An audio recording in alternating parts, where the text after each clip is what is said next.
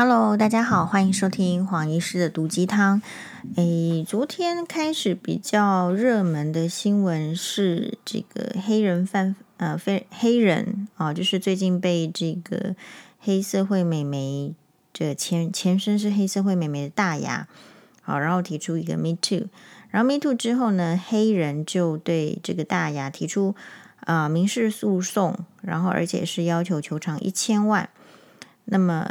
除了求偿一千万之外呢，他还说他的律师还说要在这个 FB 版面呢要道歉，什么连刊登个几天，比如说三天之类的，所以就有这个妈啊八毛八律师还是八毛律师，好，总而言之呢，就是就有律师说，呃，会有律师提出这样子的呃声明呢，也真的是一件怪事哈。你看律师跟律师之间不批评，他的意思是说。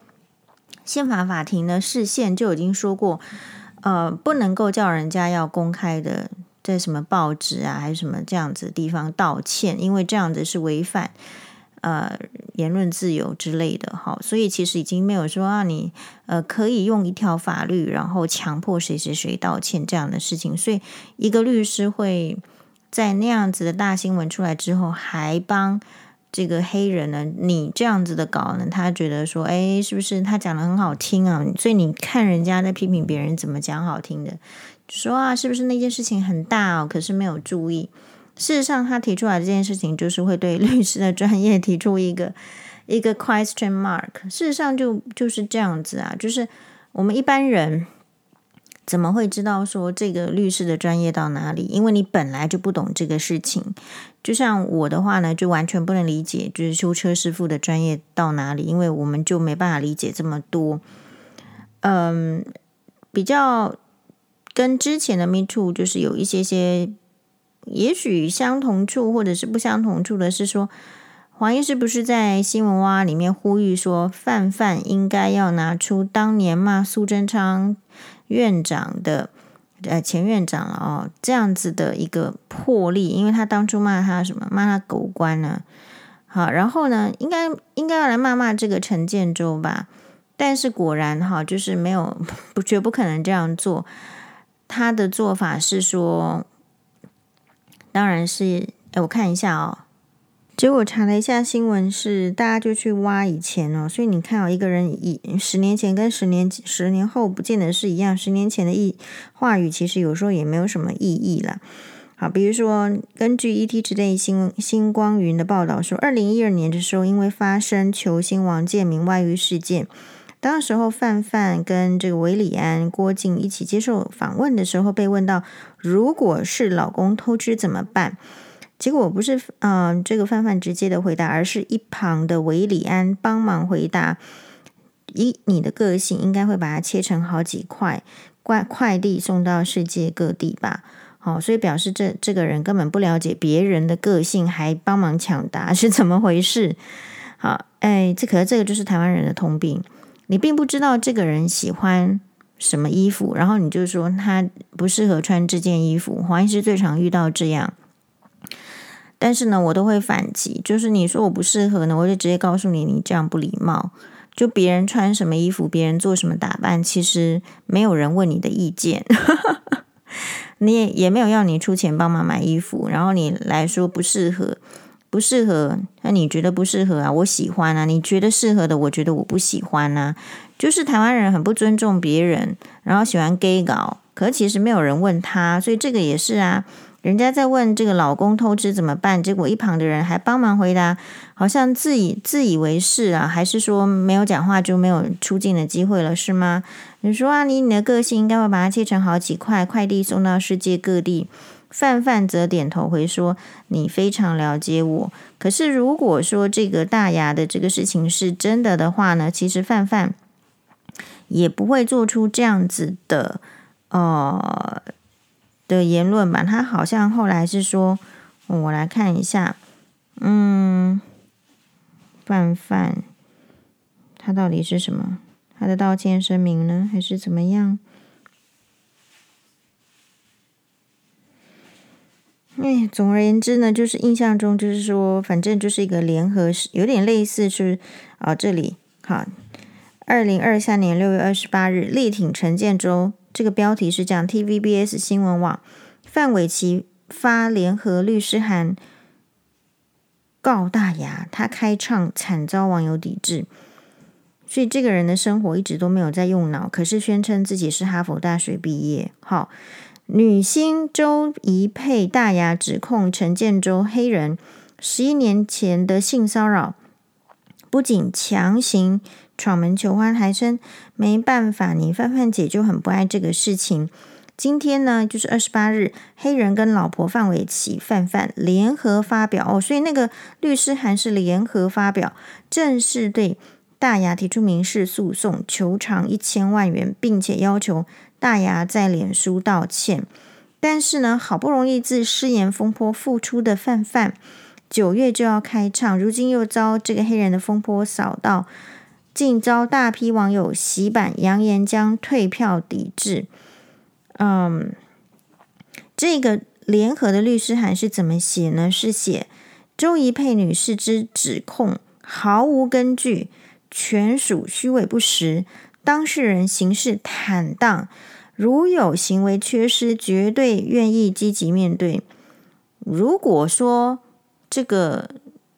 我我现在看到这这个这个宣言，我的想法是，如果黑人范范这样子叫做行事坦荡，那黄医师的行事应该用什么形容词形容呢？突然发现找不到形容词啊，因为最好的形容词已经被他用了。可是其实他们的行为，我我有时候觉得这个是一个标准，你不要以为用那个名词就代表那个名词之后有什么意思，就是每一个人的标准竟然是。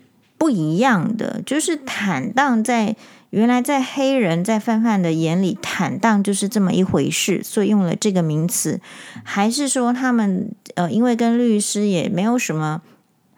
交往交接，就是说，律师也没有办法知道说这样子的人他到底是什么样的行为叫做坦荡，还是只是为了拿出一个这个名词，当就把社会大众镇住，就是我这样叫坦荡。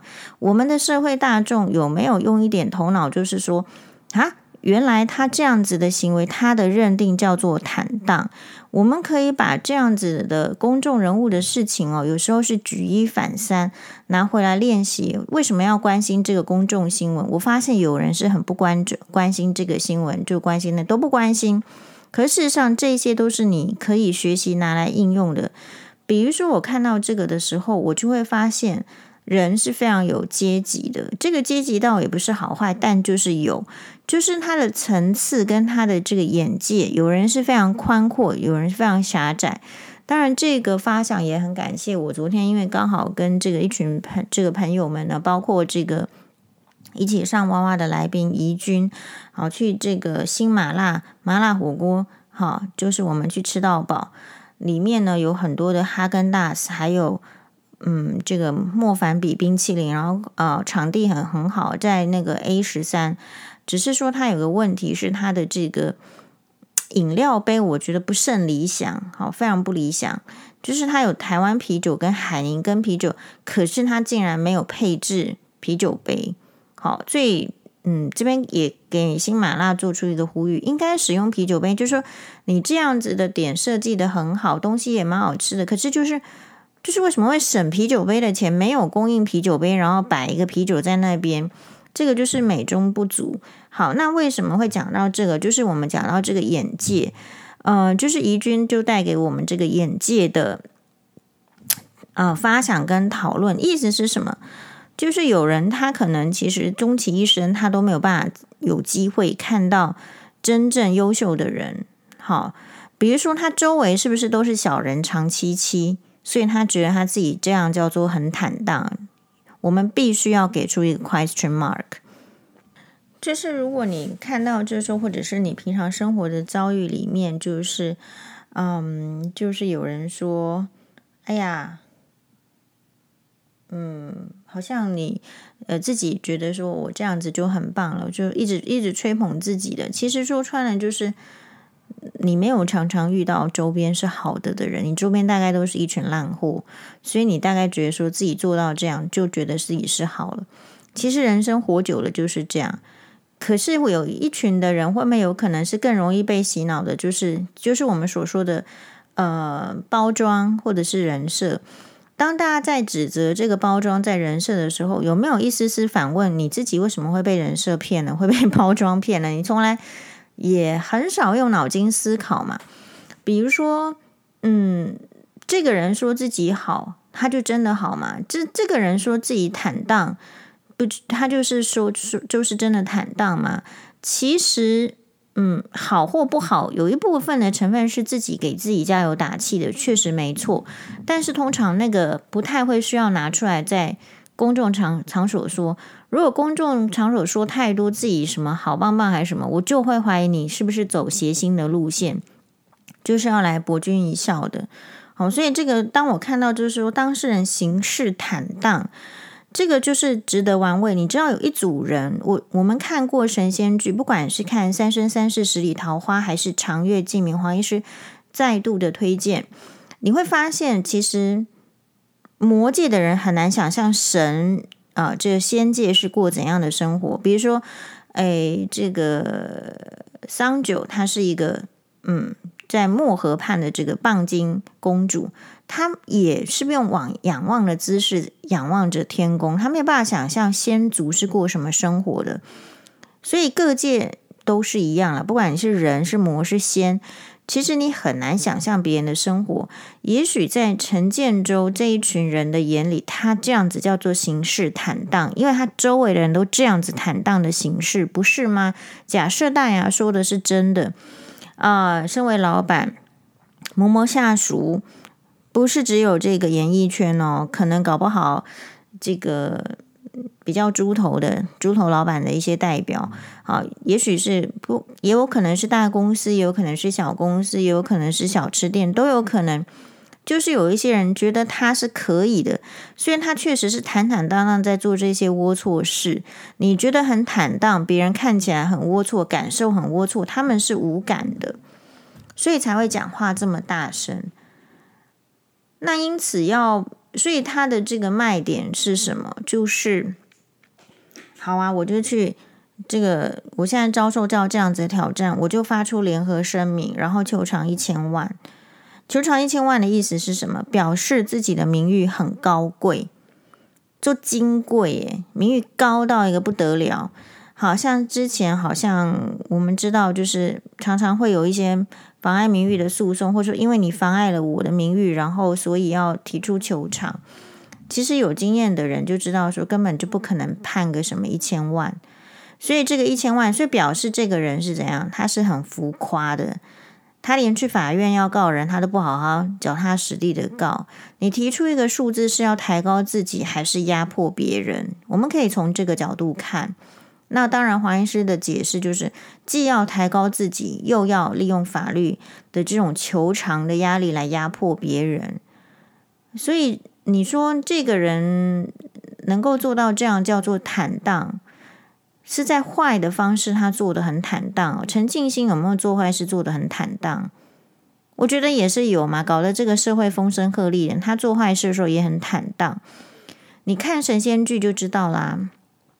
这些人在做这个，比如说魔神，好，他在给世间带来痛苦，随便消灭几个这个仙族，灭了这个全部的仙门的时候，他做这件事情，我看那个眼神也是很坦荡的，就是要做啊，你们就是嗯，逃不出我的手掌心了，我爱怎么样就怎么样，好，所以当我们大家看到一个名词的时候，也许这个名词它在这个社会上是带有既定的使用方式。但事实上，就是有人会，哈哈，就是会恬不知耻的把它用在错误的地方，也是有的。但是我们就要判断。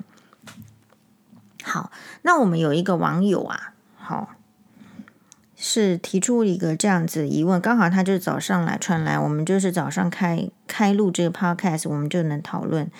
比如说，黄医师早安，我想跟你分享我看到黑人新闻的一个点。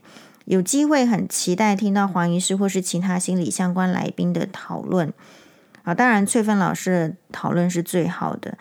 前几个 Me Too 再怎么样罪大恶极，至少啊罪大恶极视外面的女人为无物的欺负，至少都算是保护老婆和妻小。跟自己切割。比如说，黄子佼请大家照顾孟耿如，说他什么都不知道。朱也提要离婚，好，就是那个朱学恒吗？好，因为我没有追到他是否要离婚，但是只有黑人律师声明说他跟范范是联合，就是联合声明。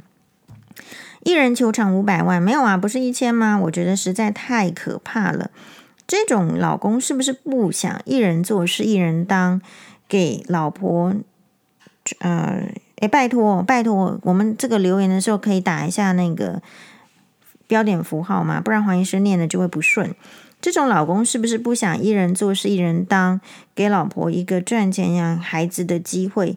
太恐怖的人了！要死也要装垫背的概念吗？炸弹客、子弹绑，一起别逃。就这一点，我觉得范范嫁的老公好可怕。是的，我就跟他讲说，那种传统，我的回复就是，那种传统男人就是老婆要一起当的呀。哦，所以是的，没错。我们网友继续写，的确是传统男人，只是我没有看过外遇的例子，还没看过涉嫌性侵也这样做的。感谢黄医师的讨论。首先啊，他有没有性侵，有没有性骚扰，他已经到法院上去了，所以应该是要由法院来裁判。所以他其实是什么？他其实是赌啦，赌人家没证据。但是我自己是这样讲，有时候你不要去看这些人在写什么东西，你有没有？但我不知道大家看法跟我是不是有看到不同的点，或是大家也都看到了。不管是大牙还是后面，我觉得很很这个厉害的，就是很有正义感的这个另外一个艺人叫做什么呢？不好意思，因为我不是很。研究现在的艺人，所以要找把它找出来。第二个 Me Too 是郭圆郭圆圆啊，就是因为他不想，他只有一句话打动了所有女性的心，他不想要让大牙孤单，所以他出来第二个 Me Too。其实你仔细去看，我不知道大家是不是有这样的感想，不管是第一个大牙，还有第二个郭圆圆的文章。的脉络，我不敢讲文笔，因为我不是一个，我不是一个国国文老师，但是给我读者的感觉就是这两篇啊是很像的，对，就是你我看到的是这样。那这两这两个很像，不是说这两个都是同一个人执笔，注意哦，这两个像像在哪里？第一个。不是说黄医师要去瞧不起艺人，还是怎么样？如果他们很会写文章，他们早就写文章了，早就出书了。一个就是对自己文笔啦，还有就是可能真的很喜欢写作的人，他有这样子的演绎机会的时候，通常附带的绝对都是出书啦，早就出了啦。那还有第二个事情就是，其实我这边不是看不起的意思，因为我自己也是这样。其实大部分人的文笔都是很烂的。烂烂烂，对，没有错。为什么？因为不练习，平常也不看书，不可能有什么好文笔的。That's all。所以你你说为什么出版界会什么消退或者什么？第一个没这个机会，第二个大家不读书，大家不读书的结果就是文笔一定是一起变烂的，就这样子而已。可是你在看第一个大牙，还有第二个郭圆圆的时候，第一个其实脉络是一样的，就是把这个人事物。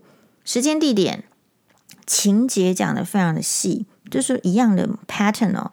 第二个文笔是流畅的，所以不太可能是他自己一个人哦，就是窝在房间，像黄医师这种，就是啊，每一篇都是我自己写的啊，然后根本就没有什么小编啊，然后大家私讯的时候还要问说，真的是黄医师本人吗？对啊，不然怎么样呢？是不是？他们这一种一定就是。他有一个想法，或者是他说出来了，我猜测，或者是他写了一些些，然后是经有人专业润笔的，所以你看 pattern 是一样的。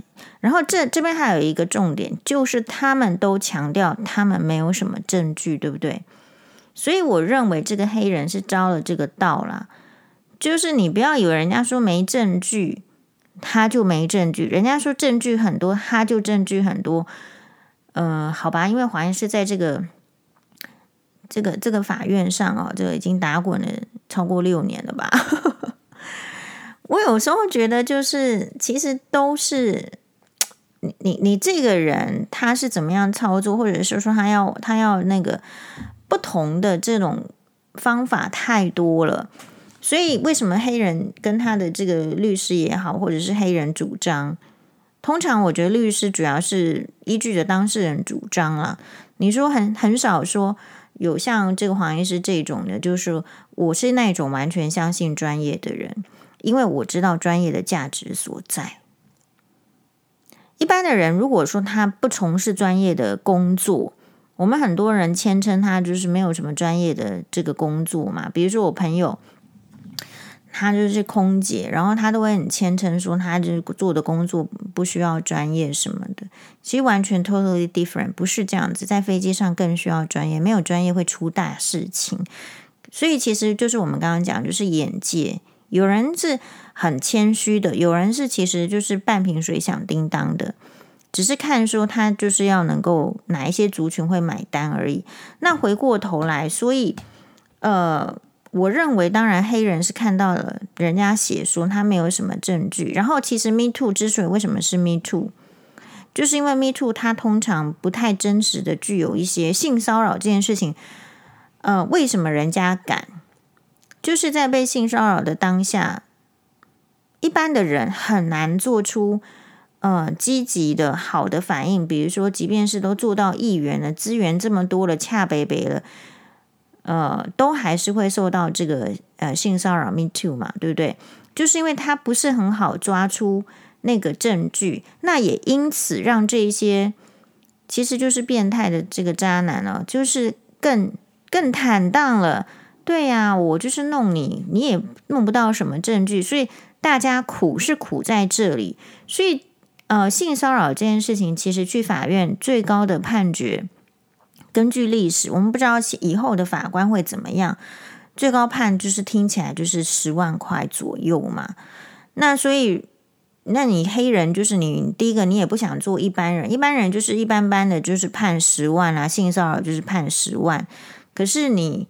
呃，人家没跟你求偿十万了，你还先给人家求偿个一千万，好，那我们再来看，趁我们有一个嗯汤友，他也跟这个黄医师讲了他自己的这个被性骚扰的过程。好，那就是说，他说其实他就是来回这个黄医师 Podcast 留言，他说黄医师最新的 Podcast EP 四九二前十分钟已令人热血沸腾。希望黄医师不介意我的 Me Too 分享，如果可以的话，希望我的经历能被黄医师读出来。我只是芸芸人海的一员，写在脸书也不会得到媒体的青睐。是的，非当事人永远说的简单，也许直到他们被性骚扰才能够理解吧。受害者永远被检讨，为什么不能走开？为什么不拒绝？为何让他继续？肖迪沟永远不怕受害者，如果有抵抗，他们会更大声，在众目睽睽下呛你。好，好像有问题的是被性骚扰的我们。对，这个黄医师实际上看过，就在捷运上。自小到大，印象深刻的性骚扰有几个？你看我们这个网友还有几个哦，他只是分享一个最轻微的，其他太不堪的暂时省略。好，诶。嗯，几年前疫情未爆发之前，西门町人来人往的中华路上，下班我在宽阔的人行道好端端的等绿灯。注意哦，大家在等红红绿灯的时候，是不是在看手机？你看哦，他不是的，这是我提醒大家，却有名中年男子以刻意手臂接触手臂跟我擦身而过，好。所以你看啊，你有时候就觉得说，这个人为什么会碰到人家的手臂？正常是不应该碰你，为什么跟我碰呢？好，对不对？当时我并没有划手机，注意有注意到当时离我有点距离，看起来正常打引号的男子，但谁会想到这个无赖猪哥在大庭广众之下突然撞过来？好，四十岁。他已经那时候四十多岁了，就说不怕这种恶势力，大声骂他说：“你故意撞我干什么？”萧迪哥会嬉皮笑脸说：“哎呦，我没撞你啊！”大惊小怪，通篇鬼话略过。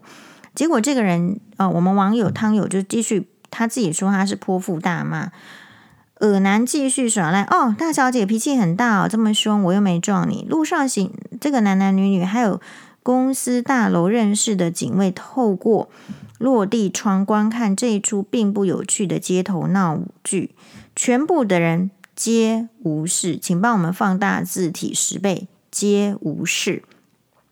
离我仅五十公分之遥的好几位男女，假装划手机的划手机，假装看旁边的看旁边。明明一场性骚在他们的眼前正在演上演中，但是没有人，没有人站出来共同指责、逼退恶男。群众默然，我一个人在大马路孤军与恶男对战。绿灯亮了，我害怕他尾随一路跟到家，所以当下决定啊、呃，不进捷运，往中华路的。呃，中正警察局分局走，他敢跟过来，我直接报案。好，过了这个马路，我余眼角余光呢，我上了停靠在我他上了这个停靠在巷子的中型货车。他是一个临时起意的性骚，而我身高一百七十公分的高大女子被他相中。对，我没有少块肉，但是身体被侵犯，莫名的言语挑衅，他凭什么令人作呕？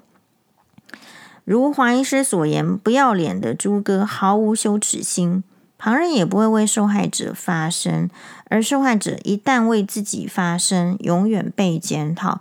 我觉得这不是受害者的问题，这个是台湾就是古代社会的问题。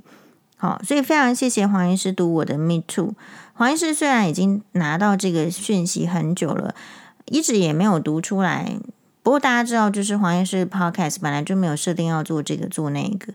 就是我想，可是他这个故事一直印在我的脑海中，因为黄医师其实也没有一百七十公分，好，我的体型算是就是比较娇小的，所以你去想哈，娇小的女生不是更容易吗？背，对不对？所以其实我们请大家看这个古偶剧、古古古装偶像剧，其实就是。跟这些事情是都有搭的，你你看了，你才会有办法理解为什么你你的人生就只能是这样，因为你会误以为你活在二零二三年，可是其实好像这个时代跟两千年没有差很多，跟这个一九零零年好像没有差很多，有些人的行为根本就是明末清初的嘛，对吧？他说。呃，高雄大橘为重女士哦，她在看一本小说，我们都是看不用钱的哈，谢谢大家。她说好好看哦，只有看到前十几章而已，是古言小说强推。你，这个字到底因为是简体字，我真的不知道这个字怎么念，到底是最经济还是最穷记？非然后呢，它的题材很特别，是女主角受不了最后离婚的，她觉得里面的剧情好真实哦。好，其实一堆男医师啊，婆婆都跟书里面写的一模一样。好，所以高雄大橘为重女士的感想是，台湾人在某一些人在某部分其实很像古人啦。他每次看到小说写古古代架空，好，都觉得说哪有啊，心里都觉得哪有。好，我说对啊，我以前常常觉得那个钱婆婆是不是在学连续剧里面的陈莎莉？他说那个古偶剧。前面都会写说你这个时代是仿的，是虚无的啊，是古代架空，架空就是没有的。他我们大家心里就想说哪里架空？这不就是谁谁谁的妈妈吗？好，对不对？呃，所以其实像刚刚那个网友就是去提到说，哎，那为什么为什么别人的就是再怎么渣，去对外面的男人再再怎么渣的呃老公，其实多少还护着这个老婆？那为什么？嗯，范玮琪的老公就是黑人，是这样做的。其实我的想法是这样，就是基本上演艺圈很多的老婆，她其实是古代老婆。古代老婆就是说，我们举一段这个呃古偶剧，就是这种小说里面的，给大家来一个思考。好，截截图哦，不是截图啦，就是呃截文给大家看，开始念。懒得再去想烂谷子往事，就是刚刚那那个古偶剧哈，这个高雄大橘为重女士推荐给大家的。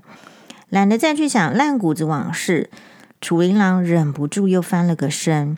他向来不爱追思苦楚，与其伤感自怜，不如想法子让自己的日子过更好。知府何夫人曾说过：“做官夫人就好比旺铺掌柜，既然得了东家的信赖，管着满府家当银钱，就得好好捞油水，甭想着那些跟东家比翼齐飞、并蒂生莲的无聊念头。家里添了妾，就算是啊，旺铺添了伙计，没有来了个伙计，掌柜却憔悴不能活的道理。如此一来。楚大掌柜脑子里渐渐充斥着日常的琐碎，他明日得早起赴知府夫人的生日宴，点点点，其实就是古代小说，就是说女子不能善妒嘛。好，所以你看完那一段，不会觉得说范范是不是古人？很多的演艺圈的太太，其实或者是说你不自觉的，你是不是被古装思想所呃？沉浸了，就是是不是把这个老婆啊当老婆看成是一项职业赚钱，只要共谋发大财就好了，只要有大财都可以。所以这样子要不要共同发声明？就是告人家一千万呢、是不是共同发大财？因为我们之前有看过好几起，只要是正宫去法院，根据法院法律赋予的这个配偶权去提告小三的时候，很多酸民哈。还有就是说，这个无厘头人士都会去酸那个正宫，说：“哎呀，你这样子是不是呃，去给人家这这对夫妻应该是去给人家仙人跳，去给小三仙人跳的？”其实我听到这种话呢，都是觉得很生气的。好，比如说之前我们讲过的是那个徐兰芳的案子，他其实是去做了。呃，一个妇健科男医师康医师的小三，然后结果被这个康医师的老婆一个皮肤科医师发现，然后这个皮肤科医师女医师呢就去法院去给他告，然后而且是求偿，这个都是根据法律赋予的权利嘛。可是呢，那个时候新闻爆出来的时候，我们不知道这个媒体是否被对许兰芳比较好啊，还是被许兰芳掌握啦，还是还是不敢去打一个会赚钱的人嘛？而想要用他赚钱就不打他了。所以那个时候，我们好端端的一个皮肤科女医师，好端端的做人家正宫，好端端的啊，操持一个家庭，养三个小孩，好好的做自己的事业，在这个社台湾社会上从来没有做过坏事，竟然要被指称说只是就是说只是捍卫他自己的权利，只是没有办法再容忍恶人，却要被社会上很多。就是假惺惺的人栽赃成说说啊，是不是你们这对夫妻哦要去给人家哦仙人跳？这对夫妻加起来赚的钱，基本上可能就就是黄医师都办不到的。可是竟然能够在这个社会上赚这样的钱的人，你遇到这样的事情已经够悲伤了，跟够惨了，够倒霉了，还要被社会上的人踩一脚，说他是什么要去给小三仙人跳？小三是。多么的白莲花，情操何等之高，需要我们请社会的力量去践踏一个正宫，然后来维护。就那时候我的心情是这样，所以如果说当时候我就很想看到说，那那一群说这种话的，在黄医师眼里就是瘪三。你这群瘪三是否来对这个黑人去求偿大牙性骚指控性骚啊、就或者是性侵未遂吧之之类的。一千万这个事情，你觉得黑人夫妇是怎么样的呢？他是不是去给大牙？如果照这个理论的话，他是不是去给大牙？还是接下来要告敢告第二个、第三个吗？他是不是去给人家仙人跳呢？竟然有看到一个网友说，反正如果后来他就说这个一千万要出来做公益，这个台湾的社会风向又变了。所以台湾很容易怎么样呢？就是一个古人的社会，这个。很多的太太把自己跟老公绑得太紧密了。好，当然他们会说，我们也可以理解是，现在没有要离婚啊，要持续啊，或者是说我，反正我要处理，我也不需要在公众上处理。好，可是呢，其实我会觉得，如果你已经遇到这个事情的话，本来就是要切割的。谁规定这个老公跟老婆不能切割啊？是传统，是古古。古装小说才会叫你们不要切割，要同同甘共苦嘛。事实上，这个老公根本就没跟你同甘。你看哦，这个黑人的手段是什么？如果第一个爆料跟第二个爆料都是正确无误的话，其实就是看你要相信谁了。因为这个这种案件哈，这种性骚扰，比如说我们的汤友跟我讲他的这个这个经历。就是他在就是更更更污秽的不堪的，他自己都不没有办法再提起了。他就是讲一个，他光是走在这个斑马路啊的。要过斑马路的红绿灯前面没有滑手机，人家都敢明目张胆的来一一百对一个一百七十公分高的女性做出这种突然就是碰她的手臂撞，确实哦，好，那你你听到这些案子的时候，你决定要相信谁？你当然可以说你基于这个法律说哦，这也是黄医师提醒在节目上提醒大家的，就是曾生杀人的故事嘛。曾子曾生呢，就是你看他是什么？吾日三省吾身，他每天都反省自己三次。哦，这样子的人，其实就是因为到一个国家之后，有一个人跟他同名同姓了。好，所以大家注意哈，就是说说黄宥嘉什么贪婪的，大概是有就是跟我同名同姓的人。你要这样想也可以嘛。好，那你为什么一定说是我呢？我觉得莫名其妙。好，你又不认识我，我哪里贪婪了？那那个曾参杀人的故事是，他就到一个地方，有一个跟他同名同姓的人杀了人。那曾参是何许人？也是孔十六岁就拜师在孔子门下，孔是孔子儒家思想传递的很重要的一个门门生了。这样子的人读了那么多书了，在那个年代读书很困难吧？读了那么多书了，每日三省吾身了，就是因为跟他一个同名同姓的人杀了人，所以很多整个国家的人都在传。真身杀人，那这样子的故事传到了他妈妈的耳里。听第一次的时候，怎么可能是我儿子？这一定是错了。第二次不是我儿子错了。第三次，就算正在用织布机织布的真身的妈妈，她也要把这个手上的梭子，那个呃织布机要织嘛，有个梭子，把它丢掉，然后翻墙要逃走。就是人言可畏。当讲到很多次的时候，这个人。就算连自己的妈妈都不会太相信了。其实我们前夫家那个徐乔治之类之流的人，对黄医师的手段，不就是用这种最传统的真身杀人的方故事在弄黄医师吗？对吧？好，那呃，所以你听到一件事情的时候，哦，他不只是这样，他还跟这个黑人一样啊，去去法院告了黄医师很多嘛。好，只是说他到目前为止都没有胜诉。哈，我们要继续祈求这个观世音菩萨、佛祖啊，然后还有就是这个行天宫的呃关圣帝君哈，继续继续让黄医师胜诉。我的意思是说，其实这些事情在一般人的眼中，你就是无从判断。那还得看说这些事情在法院它是什么样的系统判断。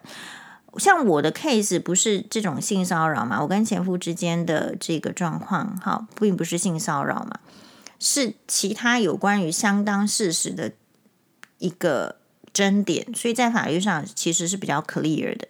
可是这种性骚扰，为什么这些人这么猖狂？就是如同我们来 Me Too 的呃汤友的一个这个分享，他不是到法院去才给你这没有，他现场他做了这个事情，他就给你这没有了。所以那些会拖到这个法律战的，比如说像，除非是现场当下那种钮承泽这种案子，他可以就是或者是秦伟，其实当初他们也都是都是想说，其实人都是会想说是不是就可以逃过。那性骚扰这种案子是更就是那种为什么这么多，就是因为法律让他们逃过了嘛？法律让他们逃过。如果今天这个案子，或是说这个情节到当下法院都是会重判，其实我不认为多少人敢做这个事情，所以这个是这个还不见得是一个单纯的风气，就是他法院的呃本身对这些行为他看得比较轻，也是会助长就是这一些人的这种没有界限或是让人家觉得很恶心的行为嘛。有时候，当然我会觉得，就是艺人啊，或者是比较在乎面子的人，他更会在乎包装啊。如果范范当年就是曾经爆出这种学历的，就是就是疑云的话，我觉得某种程度都是他们想要福音这个社会的要求，而且不只是这个社会的要基本要求而已，还希望能够做到就是嗯比较好的来让人家幸福。好，所以他们这种让人家幸福的方式，并不是从自身真正的坦荡行为的要求，呃，来开始要求，都是那种很偷吃步的、很简单的。比如说，我其实不需要真正努力去念到他到底有没有哈佛，我们我不知道啦。好，因为对于我来讲，有哈佛跟没哈佛也没有差很多。可是他可能自己已经设定说，这个社会的人对这个哈佛的呃的那种什么，诶，期期期期待度是不是？就像是呃李静蕾。好，因为我昨天就是讨论说，然后结果怡君跟我说他的专他的专，我就问说他的专业是什么？好，因为我自己去查他，但他的那个可能维基百科或什么，就说他他是哥伦比亚大学毕业。大家知道吗？念哥伦比亚大学，如果是连方瑀的话，你知道他是学植物的哦。好，他 那个哎，就是也是算是理组。我的意思是说，如果这个人确确实实有去这个念书，好好的念书，为什么通常不会只有跟我们讲他是什么大学？应该还会再讲了那个学校之后的是那个是背景。所以我就是会问说，呃，昨天吃饭的时候聊，我就说，哎，那所以李静蕾的，因为他的这个 podcast 是你如果去点他的。那个 title，因为他的这个李静蕾沉浸时间哈，每周三中午十二点一起静下心来，好好沉淀自己，相约沉浸时间，一起沉浸，一起成长。然后他说，以心理学的角度探讨人性、心理成长、教育、亲子、女性、社会价值等关注的议题。其实，当你说提到心理学三个字的时候，我就会问说，我我可能跟别人不一样哦。我就问说，所以他是心理学专业嘛？我就问怡君，然后怡君说他好像是哦，他是哦，好，说的蛮肯定的。可是事实上，我在去 Google 他的这个学历什么的时候，我并没有找到。好，然后反而是说，就是那时候他因为刚嫁给这个王力宏的时候，呃，出现了一些学历的争执点、争议点。好，那我的意思是说，并我并不是要去。说怎么样？而是说，我可能期望更专业的人士，然后真实的去阐述心理学。因为说实在，我觉得心理学蛮难的，然后蛮广的。我们到底可不可以一个人修了一门心理学的课，然后就是我要用心理学角度来看所有的事情？可是你心理学并没有通透，我是这样子，不然心理学我也学过嘛，对不对？可是他，我我只读了一本书，我我敢说什么？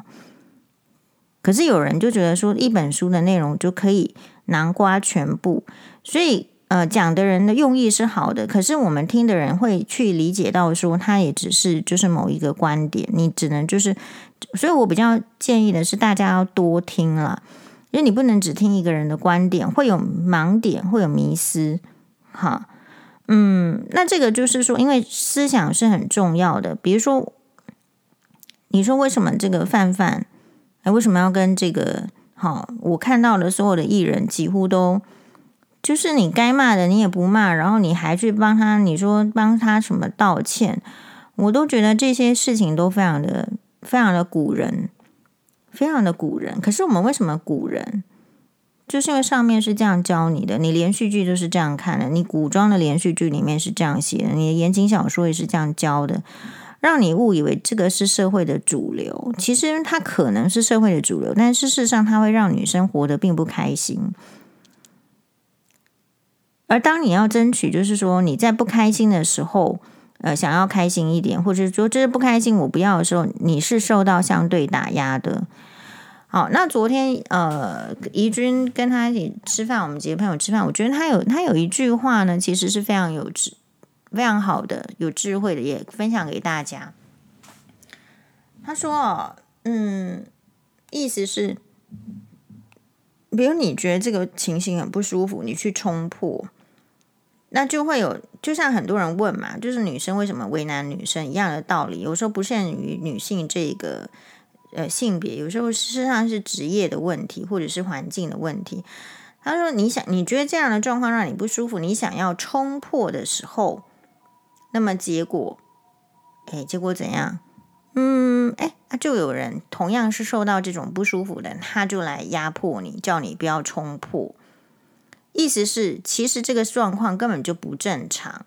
可是如果你不要冲破的话，这个不正常没有浮上台面，那那些过着不正常需要忍受的人，他就会洗脑自己，安慰自己，说自己是过着正常的生活。可是当有一个人冲破的时候，哇，那就是。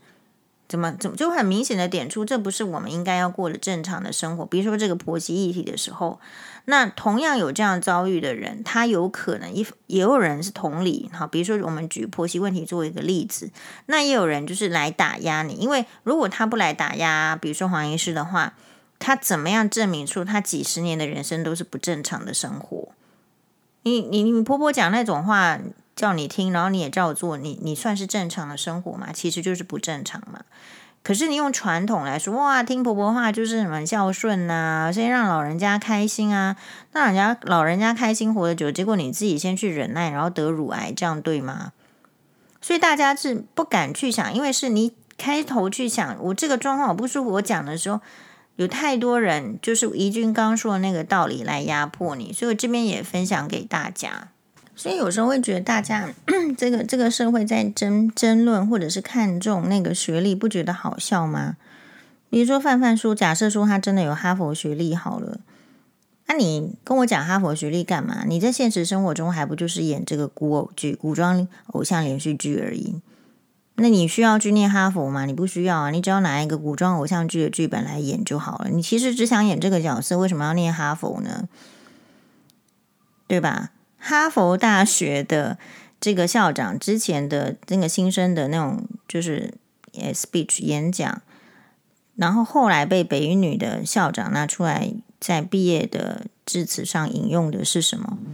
啊，就是大学教育是给大家干什么用的？大学教育是要给大家能够判断这个事情，这个新闻是真。他是真是假？我们北语女校长不是引用的是说这个看新闻的真假。哈佛大学那个时候是说你要去判断这个事情的真假。不过黄医师这个走跳这个社会这几年来，就是我的心得就是，是你判断了真假之后，然后呢，比如说这个这个这个性骚扰的案件，它就是有一个真假，你就是可以判断的。你敢判断吗？你是不是一定要被逼着法院去判断？法院的法官敢判断吗？他是不是还不是不是被法法法律的几个原则，对不对？呃，受限了，他能够做什么判断？其实也是黄医师在昨天那一集 分享给大家，《天下杂志》要里面的泰勒斯。泰勒斯是谁呢？泰勒斯是这个很多次得奖的，嗯、西方乐坛的小小天后、大天后这样。好，他说他在三十岁前就学到了三十事三十件事情，里面呢其实都很有趣哦。比如说他也很实用，所以你不管是三十岁，如果人家三十岁前都已经学到了三十件事情，你三十岁前不知道，你四十岁前要学起来。如果你没没知道没关系，五十岁以前学起来，我觉得对人生都很有帮助。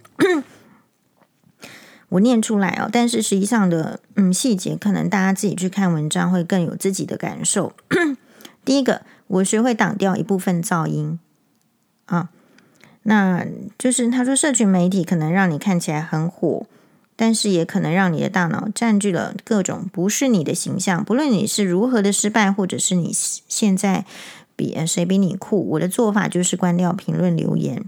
我可以向我的朋友、粉丝更新我的近况。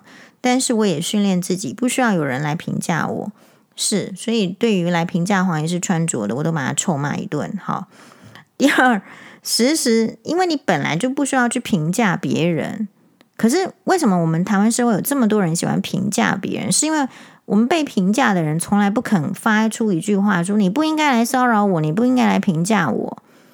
第二个，时时温柔对待所有人，可能会为你带来很多麻烦。对不对？我们为什么温柔的对待那一些人，可能会带来很多麻烦哟。第三个，尝试 try and error，尝试然后失败，然后再尝试，然后再失败，其实很正常。但是我不是要你拿这个当发讯息给前任的借口。第四个，我学会停止痛恨身上的每一块脂肪。第五个，消除细菌性事件。戏剧性事件，如果你生命中的某个人正在伤害你，或者是以一种无法解决的方式使你痛苦，阻止他们并不难。很多时候是简单的手机设定，消除那些戏剧情节。第六个，社会总是在向女性大声的传递讯息，告诉我们身体出现衰老的迹象，对我们来说就是最糟糕的事情。这些讯息都是在告诉女性，我们不允许变老，但是这是一个不可能达到的标准。好，所以我们这个女性很疯啊，人家给你设定一个不可能达到的标准，什么古装偶像剧，什么不要变老，你还真的前仆后继去努力呢。第七个，不要被我们最大的恐惧掌控。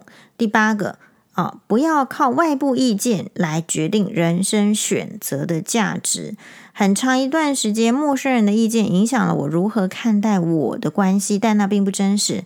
对我来说，学习去拥有自己的价值体系是重要的。九，我会制作学会一些简单的鸡尾酒。十，我常常做菜。好，那第十一，我发现无痕魔术贴真的很好用。十二，伤害了对你来说很重要的人之时，道歉并不会带来任何损失。尽量不要说对不起，但点点点为自己找借口。学习如何做出真诚的道歉，这样就我们最缺乏学习的就是真诚的道歉。我们这个社会越来越少礼貌了，越来越少道歉。好，所以像比如说总统府前发言人哦，那个名字我还要再查一下，因为不是很好发音哦，就是。你你你还把人家老公抢回来，其实没有什么好说的，就真诚的道歉嘛。第十三，性侵案件对我来说，我会选择相信受害者。这个就是黄医师今天要分享的，就是说这个法律上如果真的有疑虑，就像是廖俊那样子拄着拐杖，就是去法院，就说哦，我们就好好去说。你看，第一个可以告人家一千万，第二个说不再回应，那就是什么？就是有鬼。哦，第十四，你认识的人遭逢你从来没有碰过的悲剧之时，告诉他们你不知道该说什么，其实也没关系。你的支持就是他们需要的，即使你无法真正帮到忙。对于那些受到性骚扰的、性侵的，说真的，那个是一个很 可怜的人生啊。好，那我们真的是没有办法帮什么忙，但是我们至少就是说，知道说那个状况是不应该发生的，绝对不允许的。希望下一个人不要再被这样，这是很基本的，这才是基本的人权啊！我们台湾社会就讲究什么？讲究在监狱里面的人的人权，怪怪的。十五，维生素让我感觉非常好。十六，啊，栽进一头栽进这个恋情之前呢，啊，请就是要好好的了解对方，我就不念了。心理游戏对关系没有帮助。学习一生的友谊跟暧昧友谊之间的差别。好，与你爱的人应该对话而非争执，因为重点在于沟通而非取胜。哦，那艺术呢，不一定要出自悲伤，有时有时候能够同时快乐和灵感，真的很棒。我在政治上发声，啊。我学会宽恕自己的失败、错误选择和误信他人，这个都是你要宽恕自己的。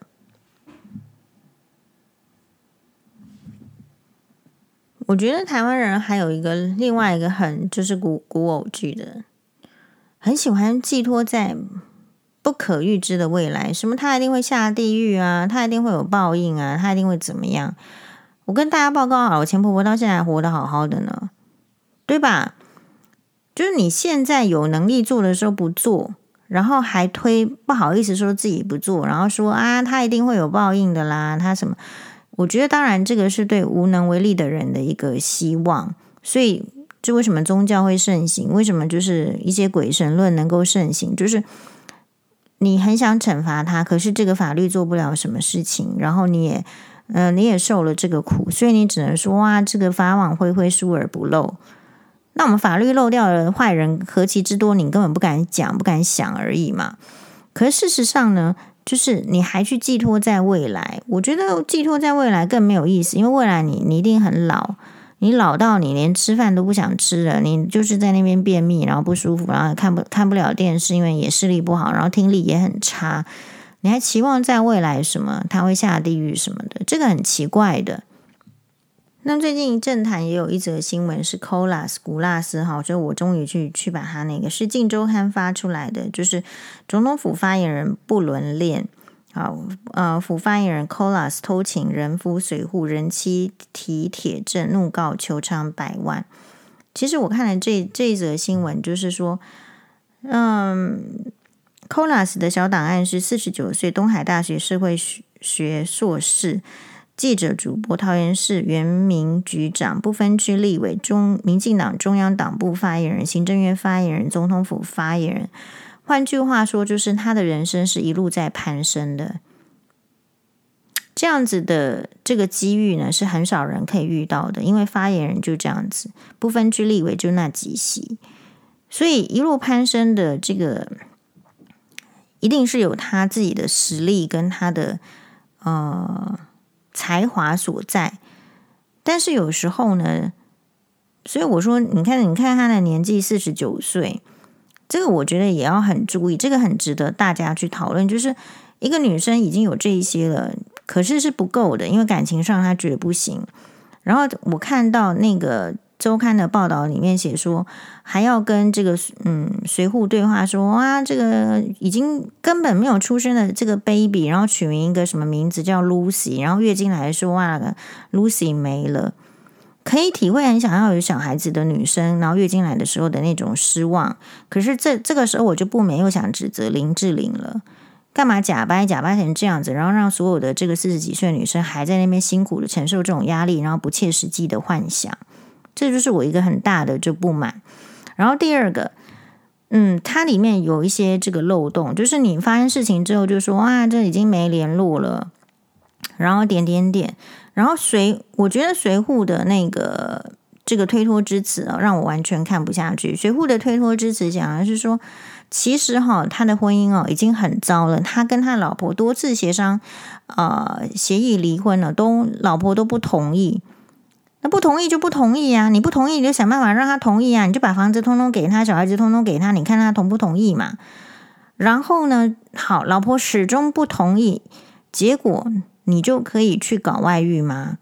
然后说他自己的这个情绪，因为这样子的婚姻常常处在崩溃的边缘。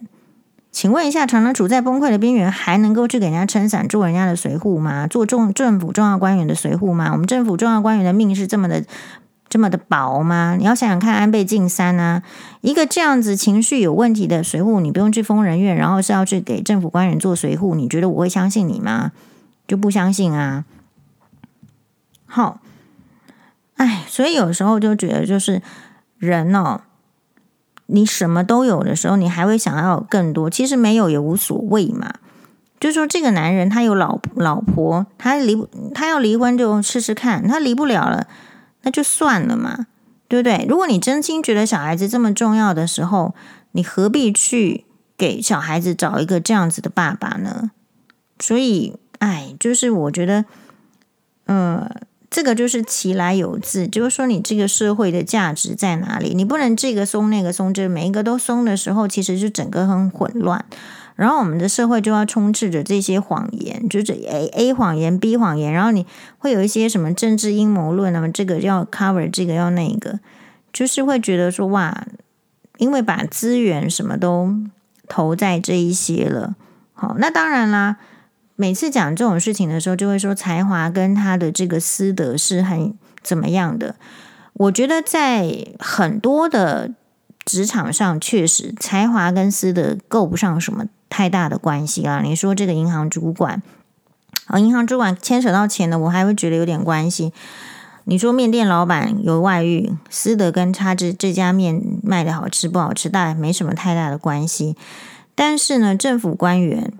如果说有非常多的，就是说秘密，好小老婆怎么样的，这个很难免就是都会让我联想到，会不会有可能会有一些呃贪污啦、渎职，比如说你应该上班的时候不不上班，然后你跑去跑去外遇，好什么的，跑去陪这个情人，主要是因为他，你看他，他不讲我还不知道呢。比如说做行政院发言人的时候，是因为府方的发言人薪水是十九万，然后总统府发言人的时候是怎样的发言人是十六万。这些在我们的眼里都是高薪，而且其实我认为就是肯定不止这这些钱的，一定还会有就是想要拼人脉啦，什么什么相关的那些。嗯，不可说不知道，我不知道的利益，但是我可以想象它就是存在，因为台湾社会就是这样子，社会走跳就是这样，可能会有一些人脉。好，那这一些都是你得到的好处，所以你不能够说你这个好处这个好处，然后什么都要，小孩子也要，这个男人也要。其实我觉得女生不需要过得这么辛苦。那当然啦，就是之后啊，呃。我我觉得这个演艺圈呢、或者是政坛也也是一样，政坛可能是比较难了、其实我们也不是很想看政坛这些人，他好好做事就好了。演艺圈的这些人，就是赚更多钱的，一年什么一一亿的，还是几千万的，然后是社会的学习的榜样，是对象的。你看，就是周边的人都很烂了，所以你才能说自己坦荡，其实就是一个标准的问题。嗯，我们期望就是这些坏的把它换掉，让年轻人好的、年轻的出来。好的年轻人不应该被埋没，变成中年大叔，然后肚子凸出来，这辈子没机会。我们应该给年轻人机会，这就是黄医师的看法。那中老年人不是没有给说，因为年纪然后要限制那个机会，而是那个时候是应该是依据实力，年轻人的时候就让他出来。让他有机会崭露头角，累累积历练，然后有赚钱，赚钱才会有热忱，才能够再让这个领域发光发热。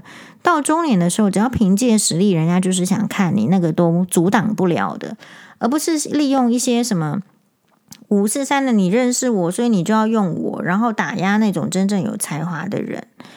是时候，就是说，把这些这些这些乐色哈，把它清一清了嘛，让让大家眼睛哦稍微比较舒舒爽一些。非常感谢大家的收听，马丹呢？哦，对，还没，就是所以我们不需要去怕什么黑人的什么势力、什么人脉，那个就是包装。有一些人他就是很会包装自己很有人脉，所以你就不敢动他。这个确实是社会走跳的一个一个模式。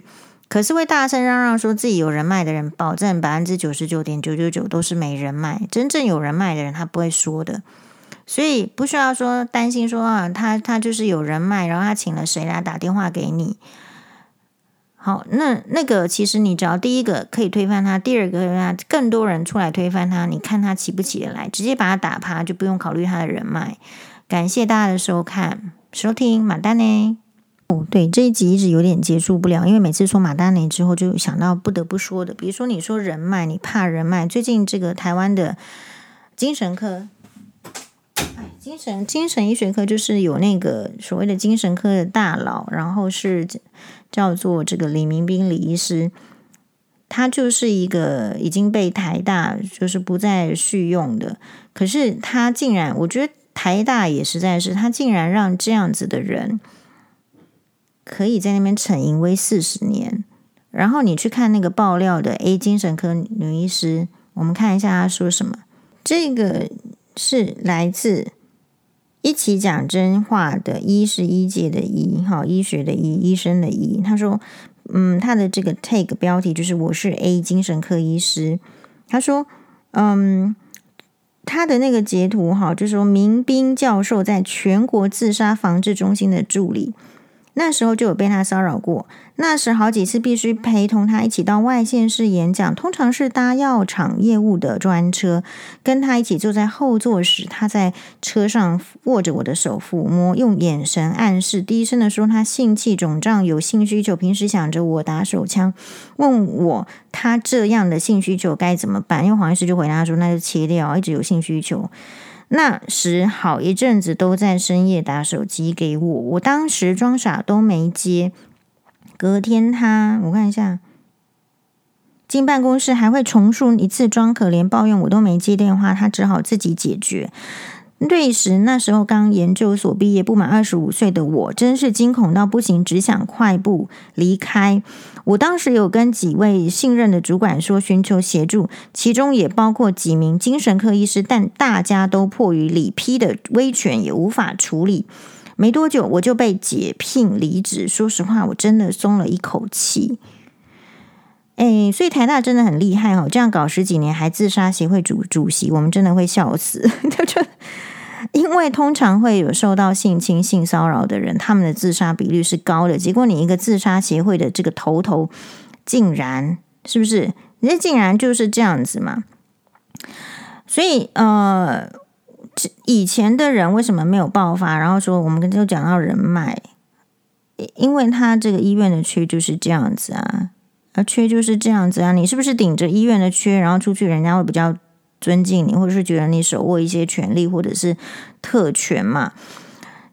其实那现在你再看看，为什么大家不忍呢？女医师其实也没有要忍。好，黄医师来分析一下，为什么现在女医师也没有要忍？以前呢会忍。因为医师这个行业已经不是日进斗金了嘛，好，不然的话，所有的人都会觉得叫你隐忍到底嘛。那你就很好的工作，你为什么要这个？可是现在大家只是觉得说奇怪了，就当狗一样，还要当住院医师呢，被病人骂，被家属挑剔，还要被老耳男骚扰，这是什么份工作？马上爆发，这个是。所谓的有人脉、有威权的长辈们，长辈们想不到的事情。年轻一代的生活环境已经变了。你今天说为什么大家受不了这个 Me Too，也某种略略是这样嘛？你以前可以忍耐说，我有这个好工作，可是现在你发现，你不管怎么样工作，你都买不到房子，呃，然后呢，吃的这个餐呢是越来越贵的时候。好，还有就是不一定是那种实际上来摸的，有时候是言语。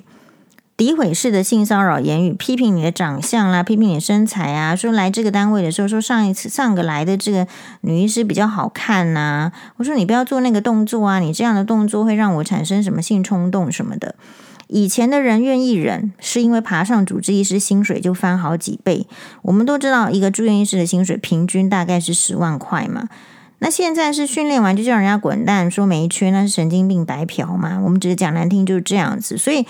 不要去想要去弄这些年轻的女医师，人家已经没有什么好处了，然后你还让她忍忍耐这个遭遭恶男。我希望比较高层的男医师要有这样的觉悟。以前的人也许会忍耐，现在没什么好忍耐的。好，总而言之就是老鼠会的泡泡破掉了，现在大家不爽嘛，很多单位都是这样子。好，一你骗人家进来做苦力，好，这个低薪苦力就算了，还要兼性奴，这有没有搞错？这没有人受得了，对吧？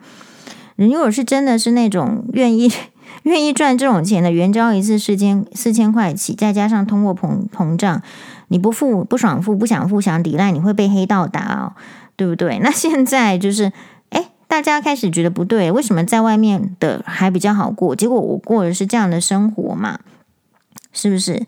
好，所以。嗯，就是我说那个结尾之前的，你就是一次把陈建陈建州黑人打趴，你后面没有这样的问题，精神科医学会给你做出最好的示范。马达呢？